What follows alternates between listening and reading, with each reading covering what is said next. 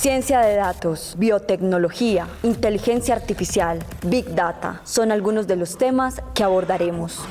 Y Ciencia, una serie de podcasts especializados que abrirán la puerta a nuevos conocimientos.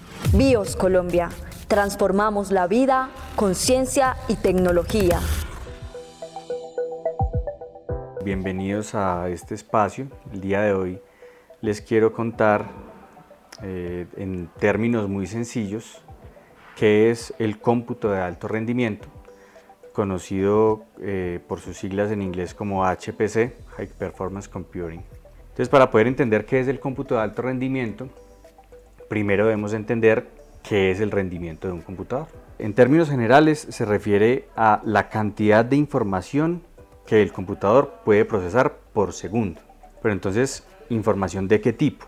Cuando hablamos de computadores de propósito general, este volumen de información que puede procesar se mide en la cantidad de instrucciones que el computador procesa por segundo y se mide en una unidad que se denomina MIPS, millones de instrucciones por segundo. Sin embargo, cuando nos referimos al cómputo de alto rendimiento, teniendo en cuenta que este es un tipo de cómputo que está enfocado a actividades científicas, nos vamos a referir a los flops, que son operaciones de punto flotante por segundo, o sea, floating point operations per second. Teniendo en cuenta que entonces nuestro foco es el procesamiento matemático, nos interesan las operaciones de punto flotante, que son las operaciones aritméticas más complejas que puede hacer un computador. El rendimiento entonces de cuántas operaciones de punto flotante puede hacer un computador por segundo depende de muchos parámetros que se denominan parámetros arquitectónicos y hacen referencia a la arquitectura de computadores, que es toda una rama dentro de las ciencias computacionales, pero me voy a enfocar entonces en tres componentes. El primero, que de pronto es con el que la mayoría de personas está más relacionado, es la frecuencia del reloj del procesador. Todos los procesadores tienen un reloj interno que es el que sincroniza las operaciones de los componentes del procesador. Ese reloj tiene una velocidad que está en pulsos por segundo, o más bien se interpreta como una frecuencia. Cada instrucción que ejecuta un computador se demora varios ciclos de reloj, se puede demorar uno o varios ciclos de reloj. Y entonces a eso le denominamos un ciclo de instrucción. La mayoría de personas cuando va a comprar un computador y necesita analizar qué tan bueno es el procesador, se fija solamente en este numerito, que es la frecuencia del procesador, que está generalmente en gigahertz. ¿Qué son los gigahertz? Entonces son los miles de millones de pulsos de reloj que puede ejecutar el procesador por segundo. Si yo hablo de un procesador, por ejemplo, lo que, los más comunes hoy en día, los Core i7, un Core i7 de onceava generación tiene una frecuencia nominal de 2.5 GHz, o sea, 2.500 millones de pulsos por segundo. Esa velocidad es el primer indicador del rendimiento del computador. Hace muchos años, por ejemplo, el procesador que venía con el IBM PC, el primer computador personal que se comercializó masivamente, que fue el procesador 8088, corría apenas a 4.77 MHz, o sea, 4760 pulsos por segundo. Entonces, este es un primer indicador de cuál es el rendimiento de un computador. Pero no es el único. El segundo indicador es el tamaño de los datos que es capaz de procesar. Ese tamaño de los datos se conoce también como precisión o como el tamaño de la palabra. En este indicador se basaban la mayoría de diseñadores de procesadores desde el inicio de los microprocesadores hasta muchos años después. Los primeros microprocesadores que produjo Intel en 1971 fueron los 4004. Esos procesadores podían procesar palabras de 4 bits. Eso significa que pueden procesar números enteros desde el 0 hasta el 15. En 1972 sacaron el 8008 que ya procesaba palabras de hasta 8 bits, o sea, desde el 0 hasta el 255. Eso está dado por las potencias de 2. 2 a la 8 es 256, o sea, los números desde el 0 hasta el 255. Luego en 1978 salió el Intel 8086 que ya procesaba palabras de 16 bits, es decir, vamos duplicando el número de bits. En 1985 salió el 8386 que ya podía procesar palabras hasta de 32 bits. Y así nos quedamos durante varios años hasta que en el año 2003 al Pentium 4, que era un procesador originalmente de 32 bits, se le agregaron instrucciones para que pudiera hacer un procesamiento de palabras de hasta 64 bits. Al mismo tiempo, AMD, que es el principal competidor de Intel en desarrollo de microprocesadores, también sacó el Opteron, que fue el que marcó el estándar AMD 64. Entonces, desde el año 2003 nos quedamos con procesadores de 64 bits. Tal vez mucha gente recuerda ese cambio de 32 a 64 bits que se dio alrededor del 2003. Computadores de 128 bits o procesadores de 128 bits no se están produciendo ni se producirán porque a partir del año 2005 los productores de microprocesadores cambiaron el enfoque, dejaron de irse hacia expandir el tamaño de las palabras que se pueden procesar y se cambió a otro paradigma que es el de aumentar el número de núcleos que tiene cada procesador. Entonces continuamos con núcleos. ¿Qué es un núcleo? Es un procesador que está embebido dentro de un microchip. Entonces un mismo microchip tiene todos los componentes necesarios para que algo pueda llamarse un procesador y si tiene más de uno, pues a cada uno de esos le denominamos un núcleo. De ahí en adelante entonces con la arquitectura que se llamó Core 2 Intel empezó a producir microprocesadores con más de un núcleo, con dos núcleos.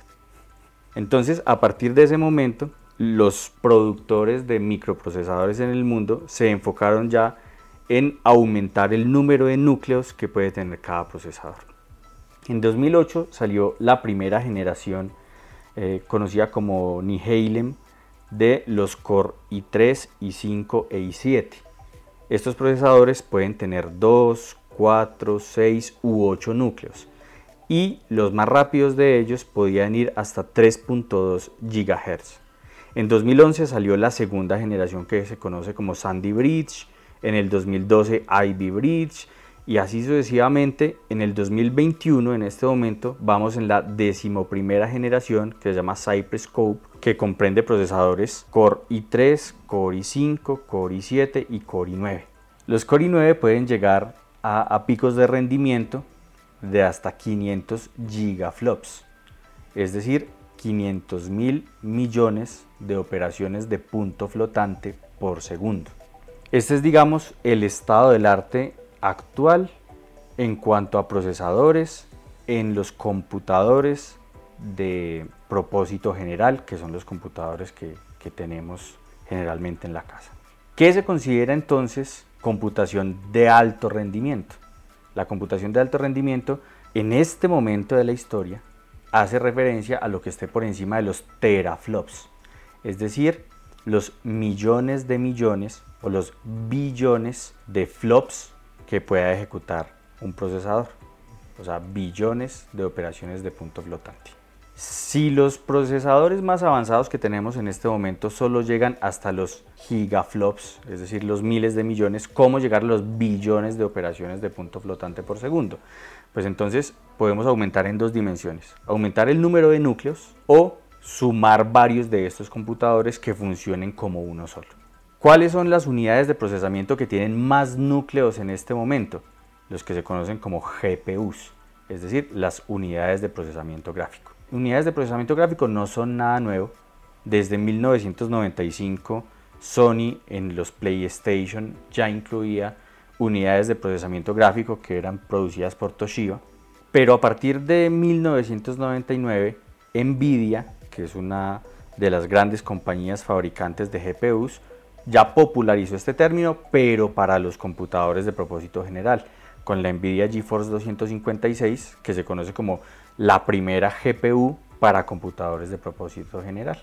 Antes de esto, a las tarjetas gráficas se les conocía simplemente como tarjetas aceleradores de gráficos. A partir de ahí ya se les conoció como unidades procesadoras de gráficos. Esas unidades procesadoras de gráficos tienen una particularidad y es que tienen un número muy elevado de cores ¿Por qué? Porque los gráficos son procesos altamente paralelizables. Hoy en día hay, tarjetas gráficas con una capacidad muy alta en, en flops. Por ejemplo, la Nvidia Tesla B100 llega hasta 100 teraflops en procesamientos orientados al deep learning. Esos 100 teraflops, por supuesto, solo se alcanza para operaciones aritméticas sencillas. Es, un poco engañoso comparar el rendimiento de una GPU con el de una CPU. Es decir, una CPU siempre va a tener un rendimiento menor en teraflops al de una GPU, pero porque la GPU está enfocada a un procesamiento muy sencillo. En cambio, la CPU tiene propósito general. Entonces, utilizando GPUs podemos aumentar y llegar hasta los teraflops. Otra opción es tomar procesadores CPUs de propósito general y usar varios de estos computadores que se entrarán a llamar nodos dentro de una red que funcionará como un computador total. De esta manera tenemos varias ventajas respecto al uso de GPUs. En una GPU, cada uno de los núcleos que se involucra en el procesamiento está compartiendo la memoria. Cuando yo ya tengo varios computadores, entonces cada uno tiene su propia memoria principal y esto entonces le da mucha más flexibilidad para hacer operaciones más complejas. De esta manera entonces tomamos varios procesadores, esos procesadores los ponemos en un solo computador que vamos a conocer como un nodo. Podemos tener por ejemplo 32 núcleos o 64 núcleos en un nodo y empezamos a poner varios de estos nodos interconectados entre sí. Esta, esta arquitectura la podemos escalar teóricamente a cualquier número de nodos. De esta manera entonces podemos incorporar la cantidad de nodos que se necesite y escalar el rendimiento del computador hasta lo que conocemos hoy en día como HPC. ¿Qué restricciones hay? Pues primero que todo los enlaces entre los diferentes computadores no pueden ser enlaces comunes y corrientes de Ethernet. Ethernet es el protocolo que utilizamos para las conexiones de Internet. Eh, ese sería un protocolo muy lento para que los computadores se puedan conectar entre sí y funcionar en red como si fueran uno solo, sino que debemos utilizar otros protocolos más complejos y por lo tanto más costosos como el InfiniBand. InfiniBand es como el estándar hoy en día para HPC. Segundo, el sistema operativo. El sistema operativo que se utiliza para computadores de este tipo no es un sistema operativo cualquiera. Generalmente los, los clusters de HPC utilizan sistema operativo Linux. El más común de ellos es, el CentOS, que en este momento eh, vamos en la edición 6. Y además de eso, teniendo en cuenta que tenemos varios computadores con altas prestaciones funcionando juntos, eh, se necesita disipar el calor que se genera por, todo, por todos estos procesadores de una forma muy eficiente. Entonces, generalmente estos equipos deben estar refrigerados. Uno no puede simplemente poner un HPC a temperatura ambiente porque el calor que se genera es demasiado alto. Entonces tenemos que tener enlaces de alta velocidad, sistemas operativos compatibles con un clúster y sistemas de enfriamiento eh, que garanticen que se va a mantener la integridad de los circuitos. ¿Cuáles son los computadores o los HPCs más potentes en este momento en el mundo? Hay una lista de los 500 computadores más potentes que hay en el mundo y todos ellos ya llegan al nivel de los petaflops. ¿Qué significa petaflops?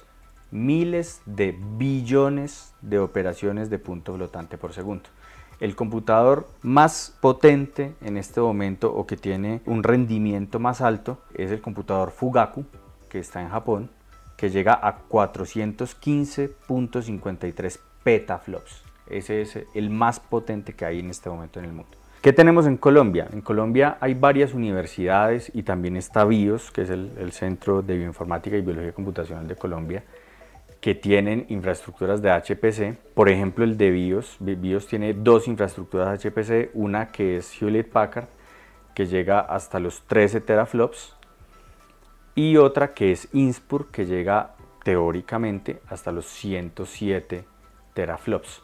Todas estas estimaciones son teóricas porque el caso en el que se pueda llegar al pico más máximo de rendimiento es muy específico. Entonces no es que permanentemente los HPCs estén funcionando a, ese, en ese rendimiento, sino que es como el pico máximo teórico al que se puede llegar. Las principales aplicaciones de HPC, teniendo en cuenta que está enfocada al procesamiento matemático de punto flotante, giran en torno generalmente a temas bioinformáticos, simulación de proteínas o, simulaciones de moléculas en general, temas de clima, por ejemplo, temas de materiales o ciertas aplicaciones puntuales en analítica de datos también. Entonces el HPC se refiere a el cómputo que llega a rendimientos por encima de los teraflops, es decir, los billones de operaciones de punto flotante por segundo. Está enfocada al cálculo matemático con aplicaciones muy específicas que no son de propósito general. Está impulsada por el uso de GPUs o clusters de nodos que tienen un alto número de núcleos y debe tener unos componentes específicos que garanticen su funcionamiento como la refrigeración, como los canales de alta velocidad para intercomunicarse y sistemas operativos y gestores de tareas específicos para computación distribuida. Muchas gracias. Ciencia de datos, biotecnología, inteligencia artificial, big data son algunos de los temas que abordaremos. Y Ciencia, una serie de podcasts especializados que abrirán la puerta a nuevos conocimientos. BIOS Colombia, transformamos la vida con ciencia y tecnología.